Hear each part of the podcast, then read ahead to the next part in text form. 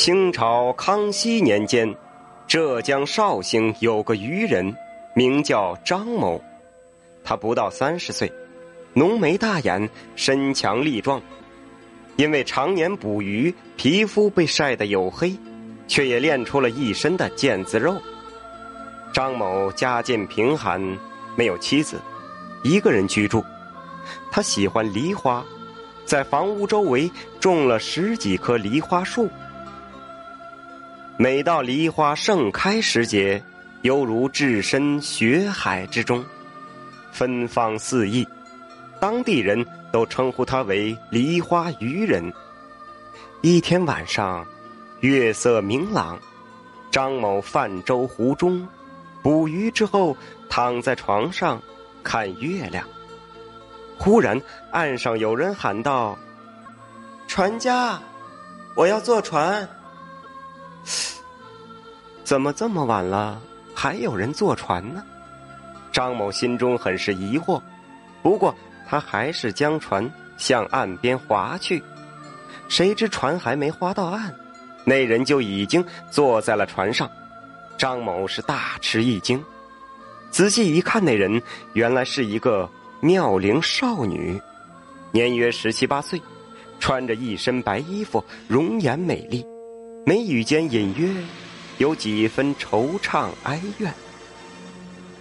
张某询问少女：“姑娘，你是从哪里来？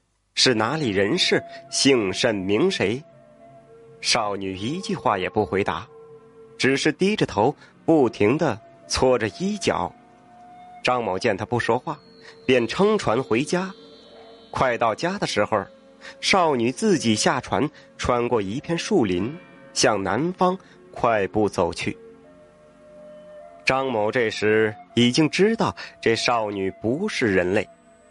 第二天晚上，张某收工回家，发现家中已经有人点亮了灯火。昨夜见到的那个少女正在自己的卧室里坐着等候。张某不知少女是何用意，心中有些惊恐。少女似乎也看透了张某的心思，她柔声的自我介绍道：“说。”郎君，你不要害怕，我的确不是杨氏之人。我生前居住在湖边的一个小村庄，今年某年某月得病去世。我与郎君前世有宿缘，所以前来与郎君相会。郎君，您注定命中要娶一个美丽的妻子，需要我来做媒人说和。希望您不要惊讶我的唐突冒昧。少女几句温情款款的话，说的张某心软了，就让少女留宿了下来。从这晚开始，少女每天晚上都会过来和张某相会，等到鸡鸣的时候再离开。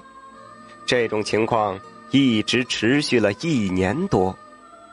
正所谓，天下没有不透风的墙。张某自以为和少女的事情无人知晓。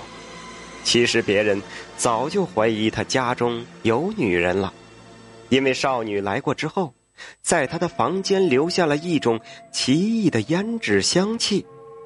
这种香气，张某的邻居们都闻到了。对此，张某也不辩解，也不承认，邻居们也不好意思去张某家中搜索。张某同村的李员外家有个女儿，十七八岁。长得很是漂亮，最近几天，李姑娘是被妖媚附身，变得疯疯癫癫，还对李员外说：“你女儿的病，只有捕鱼的张某能治好。张某和你女儿有宿缘，你女儿一定要嫁给他，否则就会病死。”李员外夫妇害怕了，赶紧派人将张某请到家中，给女儿看病。还要张某做上门女婿，张某不知道发生了什么事坚决不答应，然后就回家了。当天晚上，少女再次来到张某家中，对张某说：“我与郎君缘分已尽，从此就要永别。李员外的女儿，本来就应该做你的妻子，她的病，是我故意导致的。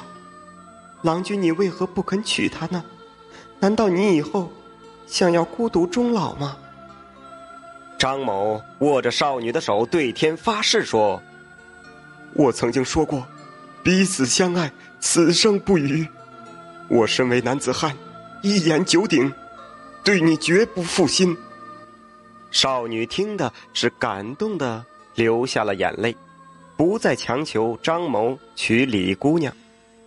第二天，张某告诉李员外夫妇李姑娘得病的真相，李姑娘的病啊，竟神奇的好了。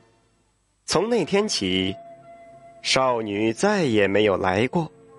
看起来，她和张某的缘分真的是尽了。几个月之后。张某因为相思成疾，病死在家中。古人云：“太上忘情，其下不及情。